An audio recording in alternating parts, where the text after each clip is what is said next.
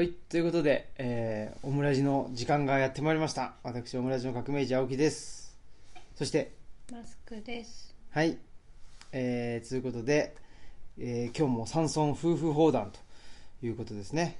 もう今年になってから結構山村夫婦砲弾の頻度が上がりまして、えっ、と、何ですかね、あ、山村夫婦プラス猫砲弾ということでね、ちょいちょいね、この猫の鳴き声が入るであろうということでね、やっぱりその館長のあの自己主張がね、非常に強いということでおなじみですね。すごい。あれ、なんか、なんだっけな、なんか猫の館長っていなかったでしたっけ？なんだっけな、あ、あれは、あれか、あと、にゃんこ先生か。にゃんこ先生は、何でしたっけ、あのは、漫画は。えっ、と、夏目友人帳そうかで。す。それがにゃんこ先生か。あれ、なんか、館長が猫でみたいな、なんかであったような設定ですか？わ設定があったような気がしたけど、かんない。気のせいですかね。はい。わかりました。えー、ということで、まあ、今日はですね、2月の、えー、24日ということでね、日曜日に収録してますけど、なんか2月はもう本当例年と比べるとだいぶ暖かいなっていうのを感じまして、雪も降らないしね、この東吉野も。ほとんど降らないですね。降らないですね。ほんでなんか、そのせいだかわかんないですけど、今日僕あの、オクラくんを散歩してたんですよね。そしたら、あのまあ、えー我々のルチャリブロの家の横にはそのルチャリバーという川が流れてるわけで、そのね、ルチャリバーはまあ川の、あのー水の、なんていうか、水質が綺麗なもんで、下のあの岩まで見えるじゃないですか。はい。なんかね、岩見たら、すごいその苔っていうか、藻っていうかね、育ってた。育ってたあれはすごい育ってたんでちょっとなんていうんですかね飽和感があるっていうかねでしたねだからあんなだったかなと思ってでそれも今年あったかいからそのねあの藻だかなんだかがすごい繁殖してるのかなとか思いつつちょっとねあの生命の何ですか力強さじゃないですけどね。生命を恐るべしと。やっぱりあったかい方が生命は育つっていうことですね。単純に。そうですね。うん。すでに新芽が出てきてるので。ねえもう梅も咲いてたりするし咲いねてますね。これはどうなるんでしょうね。もうこのまま行くのか。このまま行ったらでもだいぶ3月もまた暖かくなってきてしまって。ね例年、えうん。ね、ゴールデンウィークまでは寒いこたつが必要だったりそうですね。るんですけどね。東吉野村だと、うんうんうん。どうなっていくんでしょうね。であの冬しっかり寒くないとやっぱり不都合なことがあるんでしょうね。まあいろいろねあの植物もね、うん。あの不作なものがあったりとかねするらしいですね。うん。桜があんまり咲かないとかえはあはあはあ。聞いたことがあります、そうかそうかでねなんかまあ冬に限らずですけどほら我々、えーっと針に行ってるじゃないですか。はい。定期的にね。でその針の先生とかもよく言うけどやっぱりその冬は、えーっときちっとまああのー寒さを感じるうん。べきだっていうことをね。言ってますね。植物と同じなんでしょうね。ねえ。寒いまあえーっときちっとまあ四季があるというか寒い時に寒さを感じてないとね、えーちょっと体に不都合が生生じてくるみたいなねことでしょうね。だからそのエアコンでねでまあ僕なんかはあの週5日、ね、働きに出てるとその職場はあのエアコンがまああのガンガンとまでいかなくても結構あのかかかってるんですよ。はい。そうするとね、あのやっぱりで暖かい空気って上の方に行くしそうするとまあなんていうかなあの頭とか顔は暖かいけど、えー足先冷たいみたいなね、うん。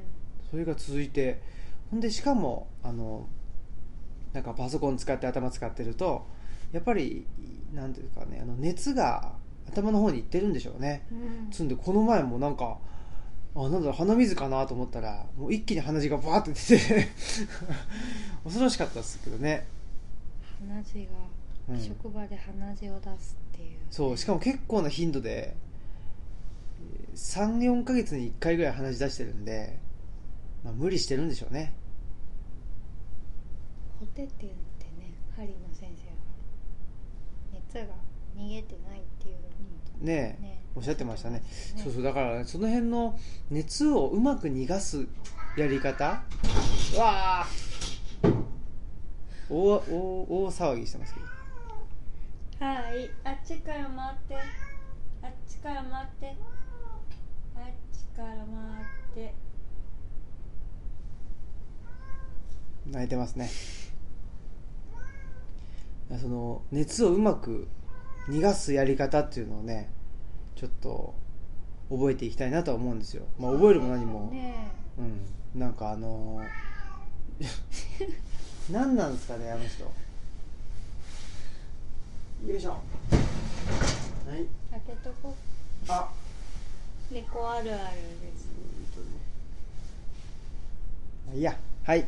そんなことでねえー、まあうまく体も循環させてねあの寒い時は寒さを感じで暖かい時はね暑さを感じつつ生きていきたいなというふうに思っておると。そんな2月であるとそんな2月も、えー逃げていくっていう感じでね。早いですね。恐ろしいですね。はい。もうなんか猫の方が喋ってんじゃないかっていうぐらいの感じですけどね。猫に習って。本当ですね。猫ぐらい喋ってほしいなと思ってますけど。最近どうですか？最近忙しいです。忙しい この肺がかすれて 出ないという、あのラジオなんですけどっていう。さすがっす喉がね弱い喉が弱いですね。僕もだから最近の話で言うとねもう鼻血も出すわ。喉も痛いわ。喉強い方喉強い方なんですけどね。喉痛かったな。ここのとこね。先週半ばぐらいからね。珍しく黙ってました。珍しいそうそうそう。そうそう。でねなんかあのその時にね一緒に映画を見に行ったあの,、ね、あの山崎さんもね山崎正弘そうそうね山崎さんもあの心配するというね。そうです、うん。どうしたの？どうしたの？でいつもはねもうめちゃくちゃ喋る人間が黙っていると心配されるということですけど。で最近はなんで忙しいんでしょうか？えっ、と3月に個展があるからですね。はい。からですね。昨日とかもねこう想定外のトラブルが起きたらね真夜中に泣きながらうん家の人を起こすっていう、そうですね。なんか起きてみたら2時半とかでしたね。夜中のね。ちょっともうね疲れが限界だしなのにこう成果が思うように上がらないということで何かが決壊してしまいます。はあ大変ですね。はい。はい。ということで。ですね。はいまあそんなことでねえーそれだけ聞くとなあんまりあれですねなんかなんつうのかななんかあの2人とも不調って感じでなんか。ねまあなんとかかんとかねあの生きてるという感じですね。ですね。はい。一生懸命生きてます、一生懸命生きているということですね。はい。そんじゃああそうそう。でえっ、と前回ですかね配信したあの西尾さんの回ですけどね、はい、詩人の詩人の西尾克彦さんね、えーご自宅であの撮らせてもらってね。で、まあ、途中でえっ、と、まあ可愛いハプニングもありですね。そうですね。ねお子ちゃまがね。そうそうそうそう。そういうことでしたけどね。西尾さんも、えー3月のいつでしたっけ？3月の末に30 適当なこと言えないけど。31 30だったかな。30かな？ですね。3月30が土曜日だと思うんですけどね。です。3月30にトホンさんでね、えーイベントされるということですのでの方はい、ぜひねその奈良の人、えー西尾ファンの方ねぜひ、えー、トホンさんに行っていただけたらなと思いますし、まあ、我々ももしかしたら行けるかもしれないんですんでねまあ行けたら行きたいなと。行けたら行きたいなってなんかすごい こいつは絶対ねあの行かねえだろうっていう感じです。でも結構行ってますね。結構。西尾さんのイベントとかも行ってるしね。のほほんとほんとかね。そうそうそとほんさんと西尾さんのイベントとかは結構行ってると思いますよ。うねえ。だしね。えっ、となんだっけな、まあ、内田先生のイベントとかもそうだしあとはまあねその三島社さんのイベントとかもそうですけど行くとねえなんかオムライス聞いてますとかね。リスナーの方。リスナーの人がねあの30分の1ぐらいの確率でね でも多くない？これ30いや人いたら1人いるってね。こんなねメディア手作りメディアを聞いてる人がそんなにいるのね一人でもすごいびっくりするんでそうそうそう。不思議ですけどね。まあありがたいというかね。本当にね。うん、まあ、今のところもう、えー、100%の確率でおじさんおじさんから声かけていただいてるっていうことでねありがたいですよ。そうですかね、まあおおじさんってほどおじさんじゃないんだろうけどね多分ね。僕も大概おじさんだからねもうねそう考えると。なんか自分が若い気になってっからなんかおじさんとか言ってるけどおじさんじゃないのかもしれない。いや年ち近いんじゃないもしかしたらね。と思いますよ、うん。それはもうそれが少し上ぐらいかなやっぱりな。うん、ということでね。まあそんなイベントでねええー我々を見かけたらぜひ声もかけてほしいですしね。えーと思っております。はい、ということで、えーお便りも来てるということなので、はい。ありがたいことでじゃあお便りのコーナーに行きましょう。どうぞ、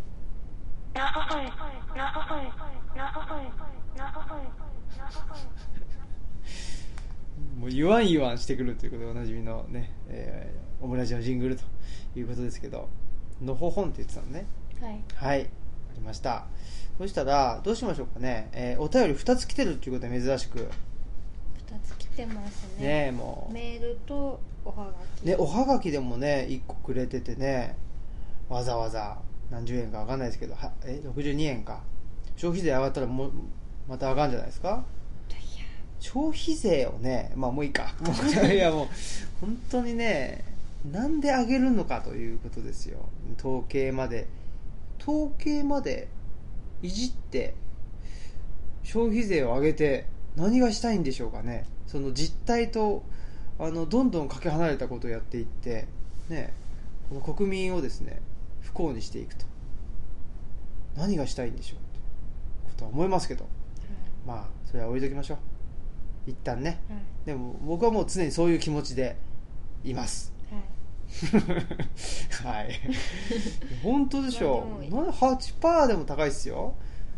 まあでも本当いじるんだったら統計出さなくてもねあの私があげるんだからあげますって言えばいい。そうだよね。そうそうそう。その辺がね中途半端っつうか、はい。あのなんでしょうね。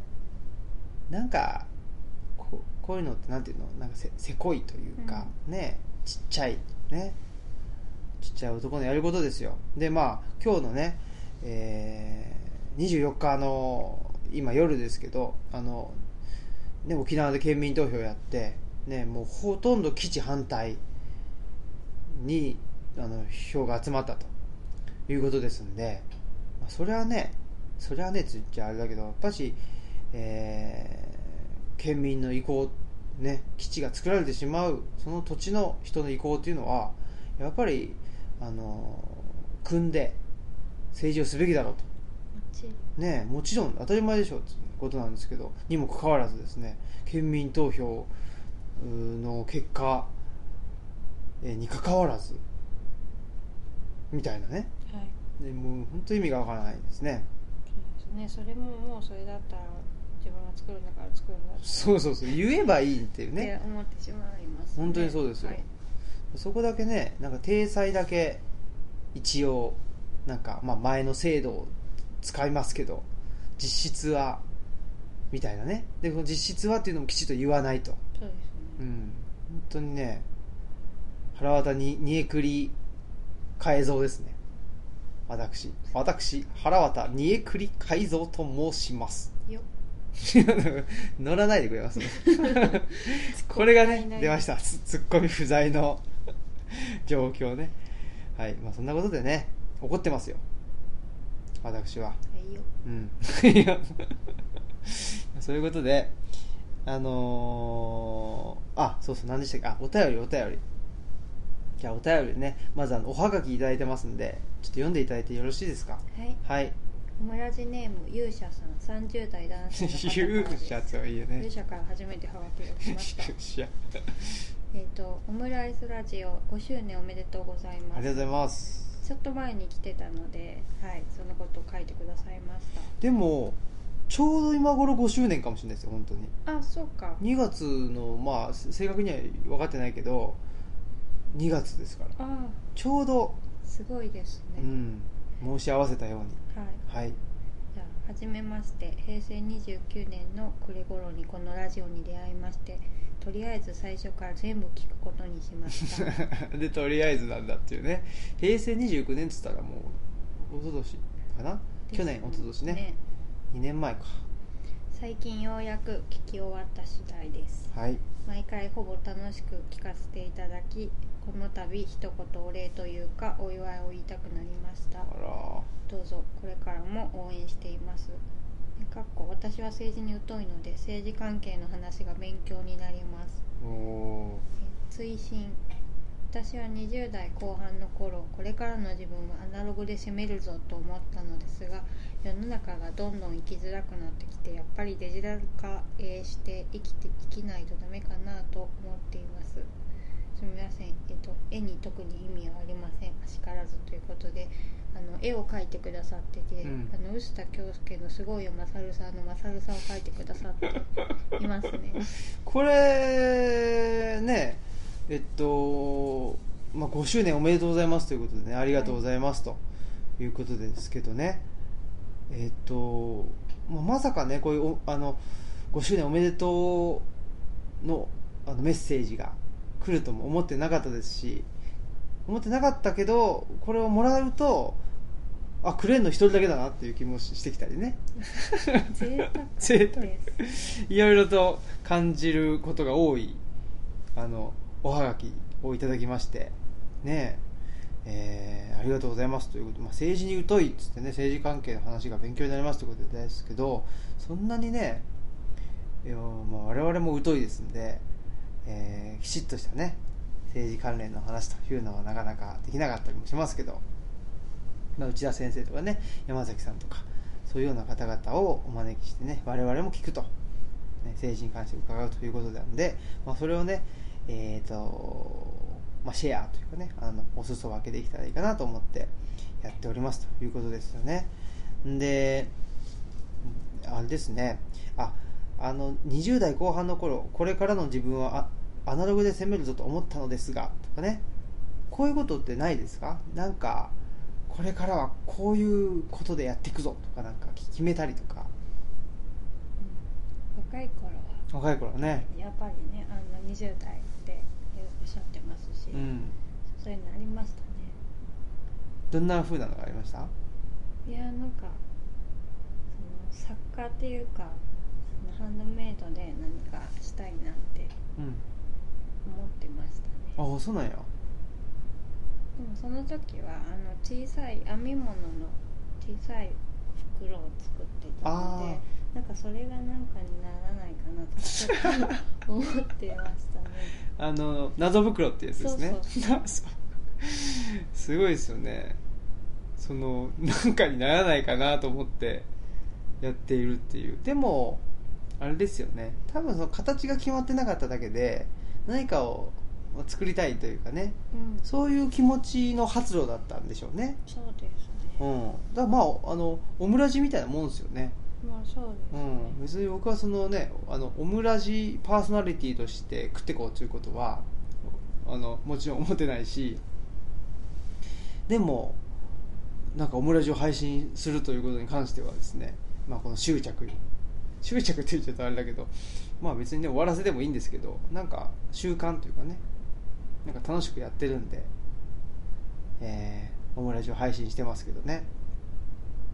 でも僕はなんかよしオムラジやるぞみたいな感じではなかったしやっぱりなんかこう力んで決めたことっていうのはあんまりつ続かないのかしらね。そういうことでもないかそうですね。でもその時に決めたことは全然続いてなくて、なうん。もっと全然何も考えないでっていうかやってたら今なんかね古典させてもらったりとか、そうやね。まあいやーそう思いますね。なんかだから自分はこれしかないみたいなので決めて頑張るんだけどなんかその結果が出るのってそれをちょっと手放して忘れた頃って感じしますね、うですね、うん、この時間がやっぱりなんか重要な気もしますね。うん。うん、東吉野来た時は隠居するぞって思ってました。あそう。隠居するぞ。隠居するぞ。隠居するぞと。そうですね。あの唱えていたという。いう隠居して悟り開くぞって思ってました、いいですねはい。で開いたのは図書館だったというはい、うんそうです そうですね。間違えちゃっひ開くもの間違えたという。たはい。でもあのこのね勇者さんもアナログで攻めるぞと思って何をしてしたんですかね。携帯ををあの持たないとかそういう感じかな。ねでも今もはははがきで。あそうやね。十分アナログだと思うけどね、はい来たのでいいなと思います、ね。はがきって嬉しいなと思います、そうですね。これはメールじゃあね何でしょうね。やっぱりメールだとその内容は伝わるじゃないですか、はい。でこれねやっぱはがきの情報量半端ないですね。そうですよね、うん。私このねなんかすごいマサルさんのマサルさん書くっていうね。これめっちゃ上手じゃない？めっちゃ上手マサルさんの話ってしてましたっけね？いやどっかでしたのかな？ネタとかをた言ってるのか日常的にネタを言ってる 日常的にネタを言ってだからまあこの「すごいよマサルさん」という漫画がねあの臼田恭介さんのやつありましたけどこれ奇跡的に僕も大好きでですね。マスクさんも大好きであると。好きですね。ねこのやっぱシュールな感じっていうかね、がすごい好きだったんですけどこれをピンポイントで書いてくるっていうのは、まあ、どどっかで何か言ったのかもしれないですね。うん、分かんないですね、うん、でまあ多分ねこの勇者さんの方が現時点でオムラジの内容について詳しい可能性があるんでね。全部このこの短期間でね全部聞いてくれたって。全部映ったってえらい時間ありますしね。聞くに耐えないものがねあのほぼ大半だと思うんで。それをね。だからほぼ楽しくってそっか。だからたまにそうかはちょっとそうそうなのもあったな。まあそういう上げ足を取らない方がいいですね。いいっすね。ほぼ楽しく。本当やね。でも正直なね、いやありがたいっすよ、はい、感ねご感想をいただきます。本当だ。ありがたい。ね。まあデジタル化していきないとダメかなと思ってるということなんですね。はは。そんなこと何すんのかな？デジタル化って。気になりますね教えてください。そうですね。ぜひぜひ。マサルさんの絵うまいな本当このマサルさんも好きだしね。うん佐藤マサルさんも好きだし、そうですね。我々の二大マサルといえばね。花中島マサルと佐藤マサルと、ですね、うん、花中島っていう名前だったなそういえばと思ってね。そういえばそうですね、うん。ということで勇者さんありがとうございました。ありがとうございました。じゃあ、えーお便り2つ目とはい。いうことでこちらも読んでいただけます？はい。はい。オムラジネーム高田純三さん、はい。いつもの高田さんです。もですね。ありがとうございます。えー会社員の方です。こんばんは高田純三です、はい。もう2月ですが今年もよろしくお願いします、はい。えー繊細なことハイリーセンシティブとルッチャ第3号がつながるのは思いがけないことでした。ルッチャ第3号を楽しみにしていますまた先日の配信で聖国寺さんのお話を聞いてルッチャリブロを訪ねて聖国寺の B&B に泊まりたくなりました。ああいいですね。末富さんのお便りが紹介された1月27日の配信を聞きました。配信を聞いたのは、えー疲れが溜まっていたので体調を崩さないよう前もって休みを取った日でした。一日休むとだいぶ元気になりました疲れたからと有給を一日取るのさえためらいがある自分なので子供が何年も不登校で暮らすのはどれだけ大変かと思います。平日の日中に外に出ると同年代の姿はあまりないので社会からはぐれたような気もしました。不登校の子供の気分にかすったかもしれません、学校というと子供が小学生なので授業参観に行くことがあります。自分が子供だった30年以上前と比べて学校の時間の進行がかっちりしていると思うことがありました。例えばあと5分で給食が終わるから食べるペースを上げるもぐもぐタイムといった声かけが先生からあったり、うん。えー、と授業では考える時間や作業する時間の数分をタイマーで測りながら進めていました学校や先生によるのでしょうが時間がかっちりしていること一つでも学校は大変そうです。学校に行けなくなることは特別でないと思います。話がまとまりませんがまたお便りしたいと思います。それではまた。はい。ということで純増詞ですね。はい。いいつもねありがとうございます。本当に。ねええーっとはい文面をあありがとうございます。はい。そんなことでですねまあいい。えーっとそうそうそう。 Highly Sensitive Person ね。気にしすぎちゃう人みたいなお話ししたんですよね前ね。そうですよね。そのうん。うん本のことを書いてくださったんですよね、そうそうそう。高田さんが。そうだそうだ。ほんでそれまあ Highly Sensitive Person っていうのが何でしょうね、まあ、我々からするとあの悪い意味ではあまりないかなっていう気はするんだけども、えー、と社会的にはあまりねまあ神経質神経質だねとかね。ねあの気にしいみたいな、うんうんうん。そういう感じで、まあ、言われてしまって、えーいるということですよね。ほんででも我々がですね、ま、この Highly Sensitive Person の人に対してその悪く感じないっていうのはねこれはあれですよ。高田純三氏のあのお便りにも書いてますけどこの配信を聞いたのは疲れが溜まっていたので体調を崩さないように前もって休みを取った日というねこの体調を崩さないように前もって休みを取るというこの状態状態っていうのなんていうの行為これやっぱりこのハイリーセンシティブだからこそねできることかなというふうに思うしまあかといってこの後にもねあの書いてますけど疲れたからと有給を1日取るのさえためらいがあるっていうねこれもまたハイリーセンシティブな感じっていうかね がやっぱこのこの文章にはねあの含まれているなという感じがしますね。ただもうやっぱし、えー疲れが溜まってたので体調を崩さないようにということでもうそれはあの体が感じている以上ですね。やっぱりそれを最優先するべきなんですよね。あの本来はね。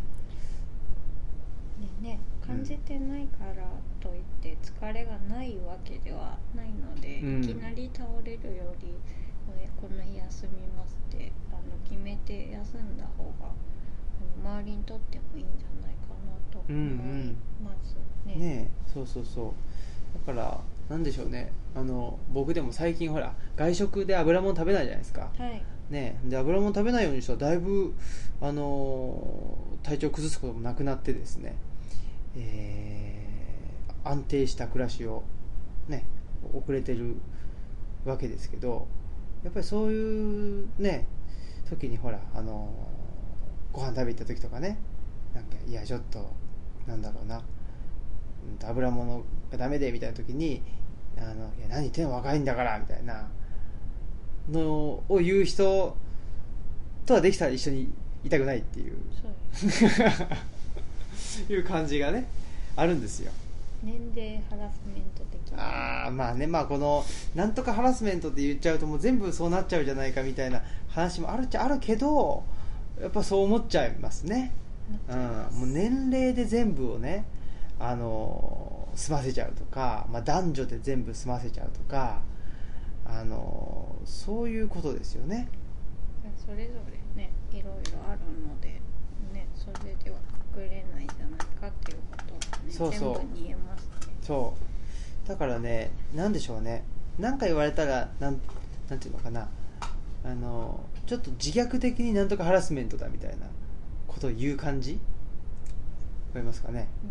つまりそのなんていうのかな？なんか言言われ言われるというかな？なんか声を上げたらもしくは声を上げられたらその状態を指してなんとかハラスメントと。でそそれもななんて言ったらいいんかな？あのーなんとかハラスメントだみたいなちょっとかっこあざけりみたいないうふうに言う風潮もあるわけですよ。おあのネットとかね。そういうのをあの見てると。でもそういうことじゃねえだろうということじゃないですか。我々が言いたいのはね。うん。もう本当すごく個別事例個別事例なんだけどそこには傾向があってそれが、えーものすごく単純化されて物事を区別して人を、まあ、ラベリングして分類すると。それを指してなんとかハラスメントだと言ってるんだけどもうすなんかなんつったらいいのかな？これすごく難しいんですけどね。それから喋れば喋るほどなんか、えーその実態と遠ざかっているような気もするんですけど。なんとなくります？わかるようなあのそうですねあのそれを武器にしてるうん。人もあるのいるっていうこそうとそうそうそう。ですよねそうそうそう。だから中身を見ずにパッケージ？パッケージとしてなんとかハラスメントみたいなのを使っうん。使ってくる。もしくは非難する。うん。それがね私は許せないんですねそうですねだからそれこそ highly sensitive に関してもこう自分の中で葛藤してる分にはいるかもしれないけど、私は highly sensitive なんだからあの気を使えとか、うんうんうん。あの全部 highly sensitive にをにケアできるように対応しなさいって言い出すとあのそれを武器にしているというか、うん。盾にしているというかね。ねえそういうふうになっちゃうでしょうね。うん。ってなったそうですね高田さんみたいにこう葛藤してたりとかねししたらすごい健全なのかもしれないそうそうそう。何事もねやっぱりその社会とどうしてもぜ全部こう折り合うっていうことはないので、うん。そうですね。と思います。でね。うん。まあこれもねえー不登校の話もねそうですけどもう本当ね学校ねあお子さんが小学生なので授業参観に行くことがあるんだって。あらららら。それこれすあごいらららら。大変だなと。大変ですよ。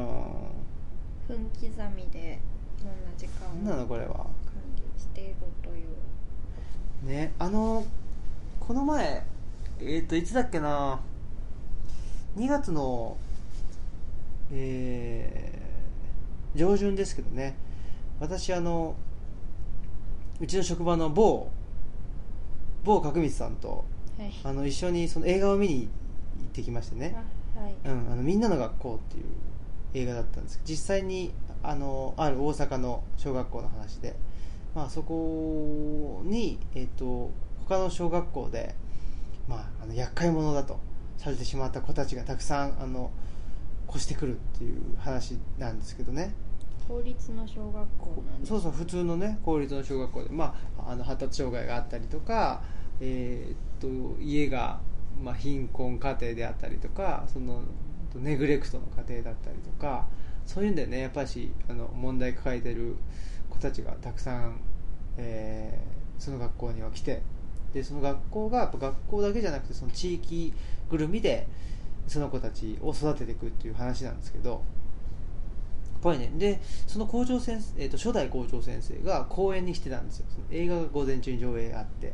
で午後に来てたんですけどやっぱその先生が言ってたのがその今までの学校の形っていうのはあのーなんでしょうね。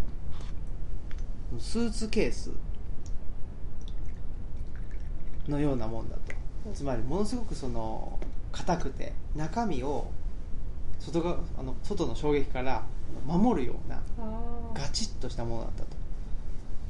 でももうこれからはそういうスーツケースのような学校つまり制度がガチッと決まっていたりとかあーするようなことじゃダメだと。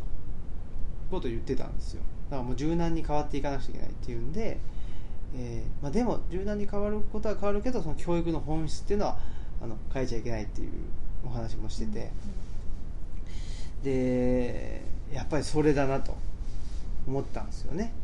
つまりなんかあのその教師のなんていうのかな教師と生徒がいて教師のその対面を守るためになんか学校の制度とかあ習慣とかってなんかあるような気がしていてそれって本当はそうじゃないじゃんっていうね。学校ってやっぱりその子供の才能があ開花したりとか子供が成長するための場所なのになんかで子供の成長って言ったらその子供ごとに成長のスピードも違うし、えっと形も違って当たり前なのにその教師側が、まあ、採点がしやすいようにとか、あのまあ、教師が、えー評価しやすいように順あの順序をつけやすいようにそこに当てはめていく。っていうでその当てはめるためには教師が偉いっていうふうにあの認識されていないとそのシステムは機能しないもんで、えーまあ、その教師が偉いと思わせるような仕組みをたくさん導入していくと。それががなんか小学校中学校、まあ、高校ももしかしたらそうなのかもしれないけど小学校中学校で僕が感じてたことだったんで、なんかあこういう学校があったらなんか本当にまあいいなというふうに思ったっていうのがその「みんなの学校」っていうね映画だったんですけど。だからまあね言っちまえばその学校で働いてる先生もそうなのかもしれないですけどまあねあの大変だっていうことかもしれないですけどやっぱりもうちょっと学校っていうシステムがもうなんか賞味期限切れ消費期限切れちょっとそんな感じしますね。いろんな話を聞くたびに、でもみんなの学校のその学校では今の制度の中で一応そういう取り組みができているっていうのがうん。ちょっと希望じゃ希望そうですね。でもあんまりそのやっぱり制度ありきじゃないというかうんですね。まあねやっぱりまあ人なんですかね。そうね。でやっぱりみんなで話し合って考えてその教教員の方々もね話し合って考えてやってるということですね。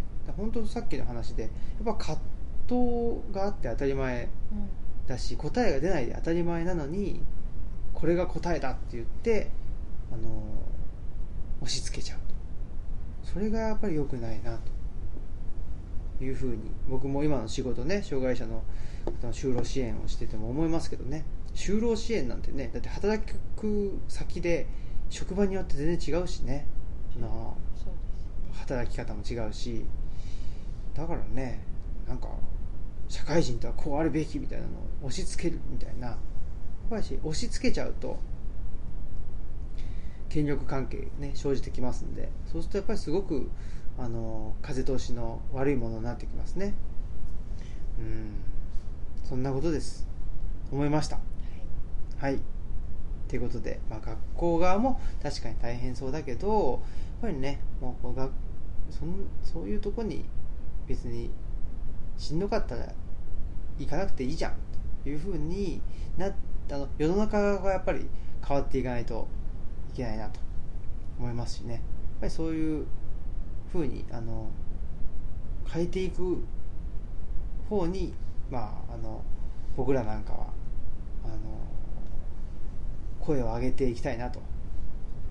ぼあのと僕らというか、えっと、私はそう思います。はい。まあ、はい。学びの場もね今年作るというか予定でいますしそうですね。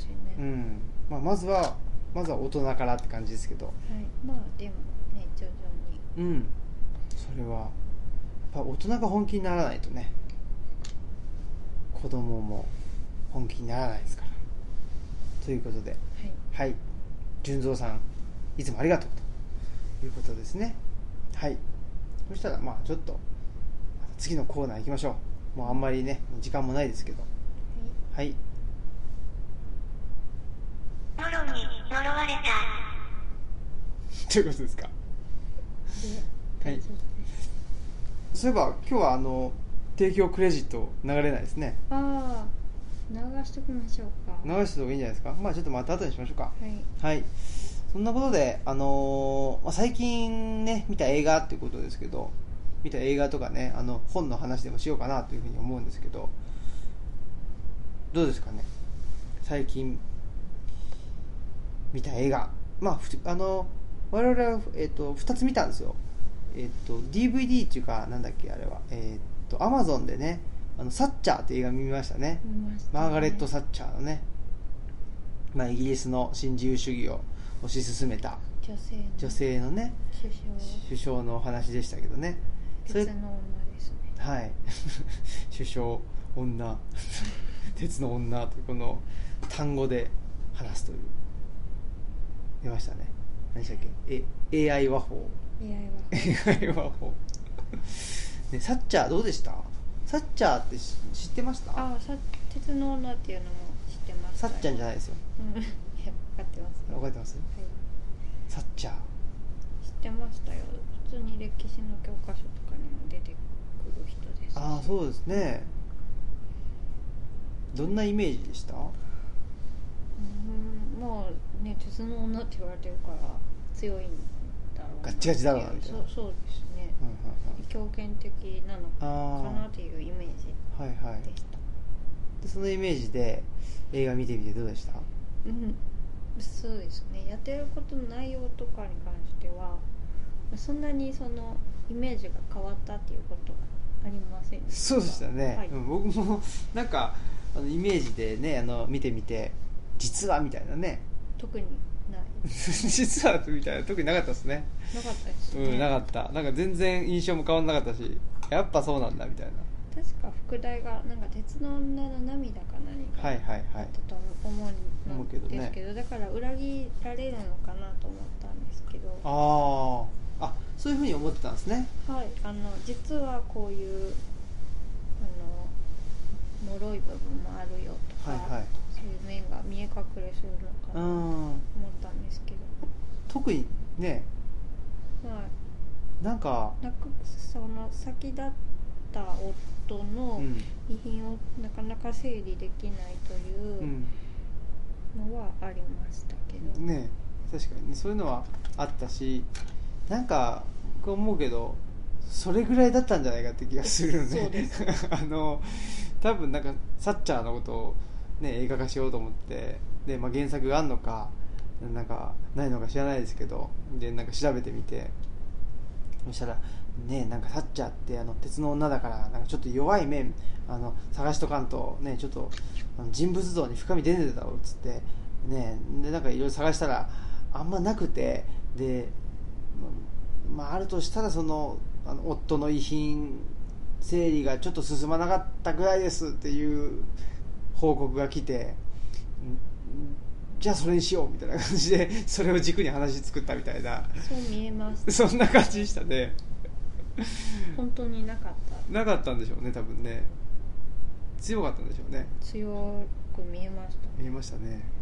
私印象的だったシーンがあって、うん。あのえっと議員としてあのやっていく中で話し方がちょっとあうんの問題だっていうので、はい。はい話し方をすごい訓練するってういうん。場面があって、昔英国王のスピーチという映画を見た時にも、見ました見ました。うん話し方ってすごいあのうんうん。教師をつけて練習していたので練習ね。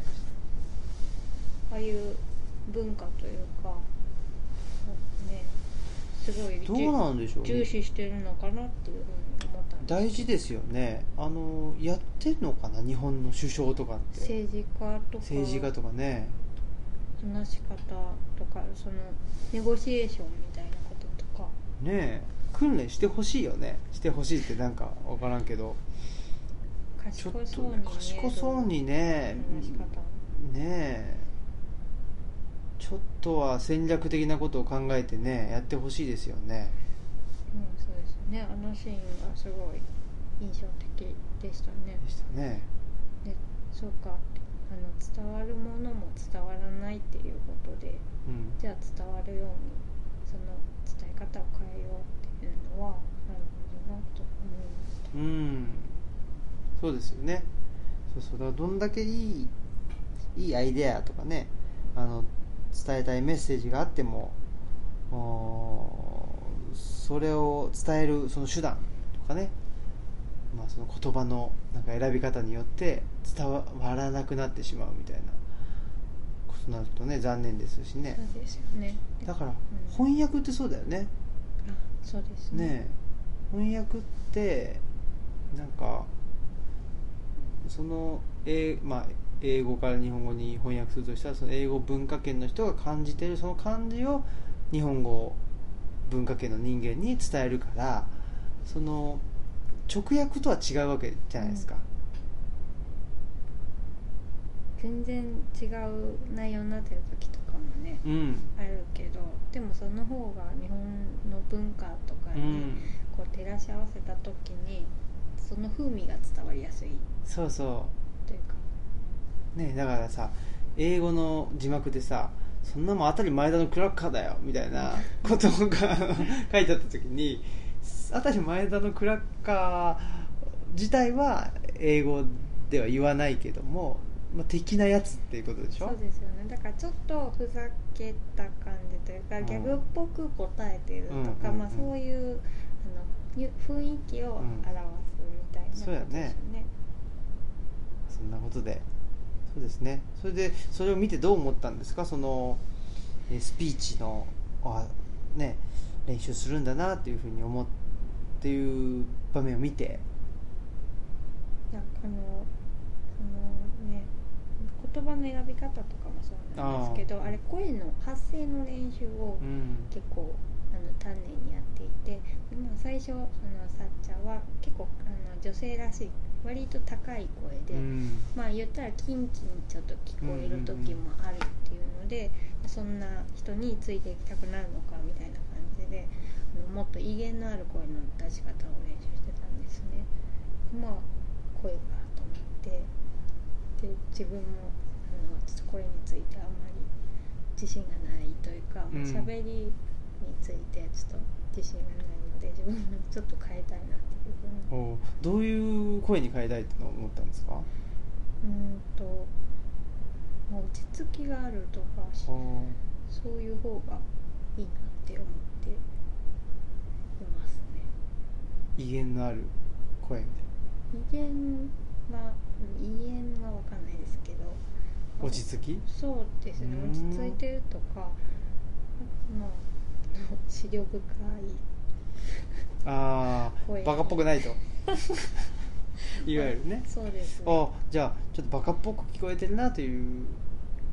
ていうかあことなんですかのね割と初対面で話し方があの、まあ、いい意味でも話し方がいいねとかうんうん、ね、言っていただいたりするんですけどあんまりこう話し方に自分自身では注目されたいとは思っていないので、うんまあ、どっちかというとこう話し方を何にも感じなくな相手の人が私の話し方について特に何も感じなくなったらいいなというふうに思っています。はいわかりました。ということで えー、あもう一個ね。あれです。何ですか？えっ、と金子文子とパクレッツ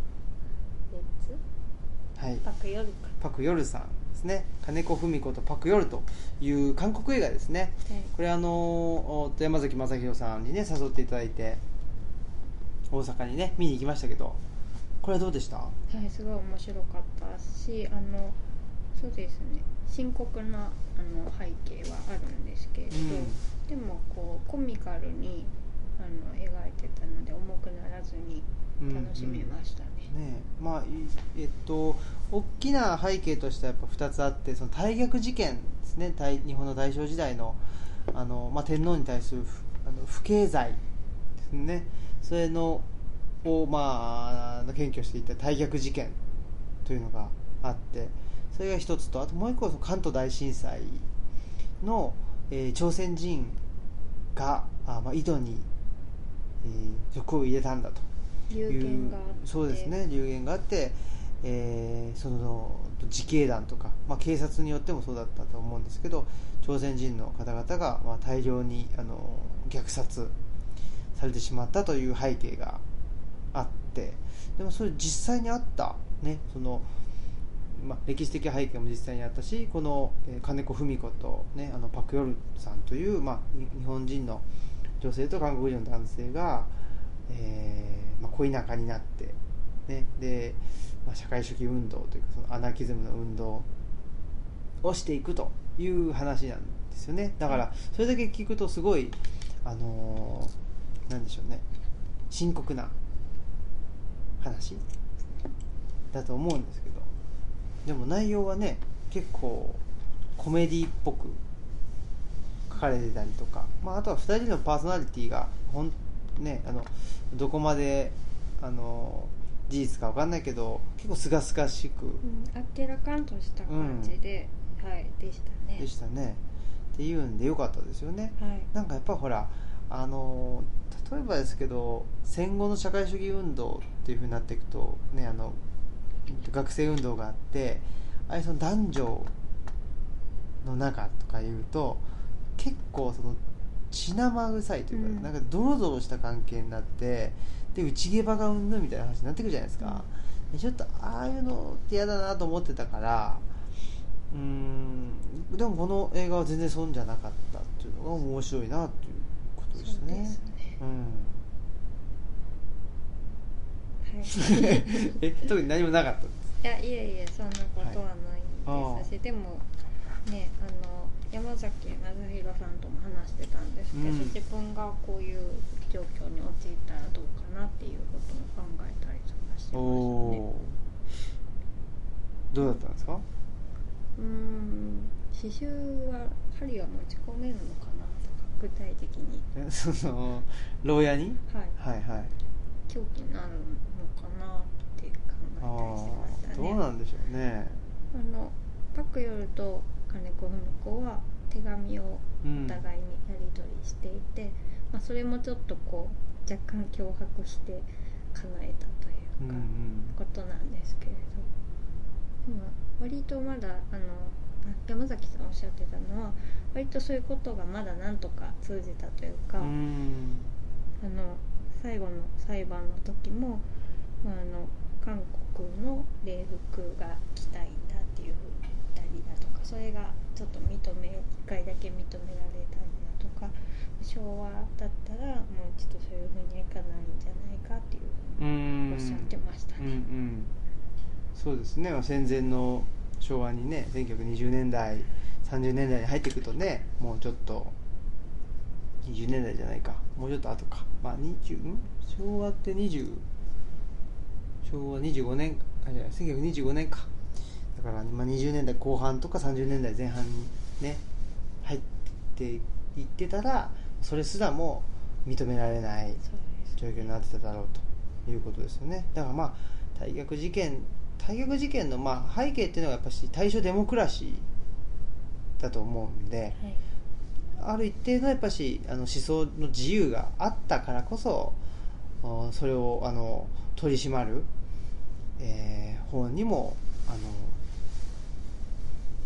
動きがね出てきたということですもんね、うん、その思想上の自由が昭和に入るとなくなっちゃうっていうことですもんね。うね、ん。そんなこと。うん。うんああと、えっと、こう取り締まって調べたりする側の,、まあ、あのあの人法務官だったのかな。うん。もう少しこう歩み寄る姿勢があったりだとかあと,、えっと監修さんもちょっとずつあの2人に情が移ってきたりだとかうんっていう描写もあったりとかして、そうですね。なんかあの完全に悪いっていう感じがしなくってその相手方の、うん、パクヨルとか猫文子に対する。まあ、日本政府とそうですね。か日本側の、うん、と対応がっていうことですよね。なんかそれはえ映画この映画の監督はそういうふうに描きたかったっていうのもああるみたいでその日本対韓国とかそういうふうに描きたくなくてっていうんで日本人の中にも悪いやつもいたしーうん。いいやつもいたよっていうふうに描きたかったらしくって。で、えっとまあ、あのパンフレットにね、あの加藤加藤直樹さんっていううまああのさ作家の方かな？のあの、えー、と記事があってやっぱりしねだからそれほど悪くない日本人の人が結構悪者に描かれてたりとかそれほどいい人じゃない人がすごくいいいい人になってたりとかその辺のあの、まあ、脚色はあったけどっていう話らしくて、うん。それまた面白いなっていうのね。ね。うん、思いましたし、えっと僕は会場でねずっと欲しかった本がありましてねあのと9月東京の路上でというのがねこれはあの加藤直樹さんが書かれた本で、これずっとね欲しかったんですよ。よかったですね。そうそうそう関東大震災のね実際にあの何があったのかということが書かれた本なんですけど結局あの小池百合子都知事がねあの関東大震災があったかなかったかっていうのはその個別の見解によるみたいな 話をにしちゃったんですよ。関東大震災でのその朝鮮人のあごめんなさい。うんそうそうそう虐殺が虐殺がね。っていうことですね。そうそうそうそう。だからなんつうの？その東京都側があったと認めてないっていう状況じゃないですか。はい。そんなわけないわけで。そうですね。うん。そんなわけねえじゃんっていうふうに思ってたしそんなわけねえじゃんというのの、まあ、根根拠というかねやっぱ大きなねあの根拠の部分っていうのをこのねあの加藤直樹さんが書かれてるっていうのを知ってたので読みたい読みたいなと思ってたということなんですよね。はい。そんなことで。はい。はい、でもあの一番思ったのは、はい。あの日本の日本でもこういうものが作られたらいいなっていうふうに思いましはい。た。はい。わかりましたということで、えーエンディングとかはどうします？じゃあこれなあの流してからにしましょうか。はい、はい、この番組は、図書館、パブリックスペース、研究センターなどを内包する人文地の拠点、ルチャリブロの提供でお送りします。はい、ということでじゃあもうエンディングいきましょう。もう長い1時間ぐらいね喋ってます。はい。エンディングだよ。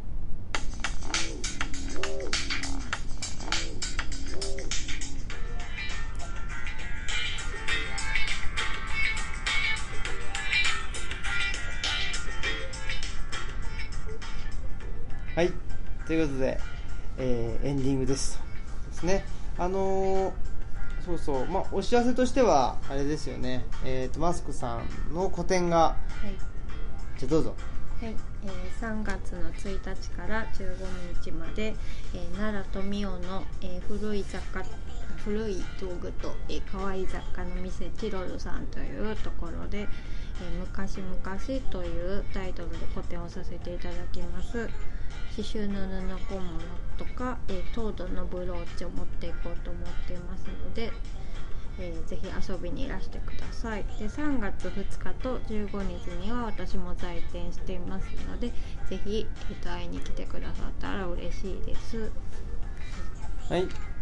ということでえー、ですね。あとはあこれか。えっと東京の蔵前にある本屋さんの HA ブックストアさんで、えお買い物をするともらえるですね、えハブの冊子という冊子があるんですけどこの中にあの私の、えーと山岳日誌という連載が始まります。ということであの第1便が書いてありますんで2018年12月15日ってところから始まってまああの毎日じゃないんですけどね、えーちょくちょくですねあの日記を書いてそれを載せていこうと思ってます。えっ、と他にはですねえっ、とこの方えっ、とね友田トンさん。えっ、と100年の孤独を代わりに読むとはい。ね、いう本バカ売れ中の、ね、友田トンさんと小野寺伝介さん。パンクハードコアバンドで,、えーでバンドマンの人なんですね。あでも著書がある、えーと「クソみたいな世界を生き抜くためのパンク的読書」という、えー本も書かれているというなんでしょうね。この人気者の中に挟まれて、ね、私などのような人間が、えー連載させていただくということでありがとうございますと。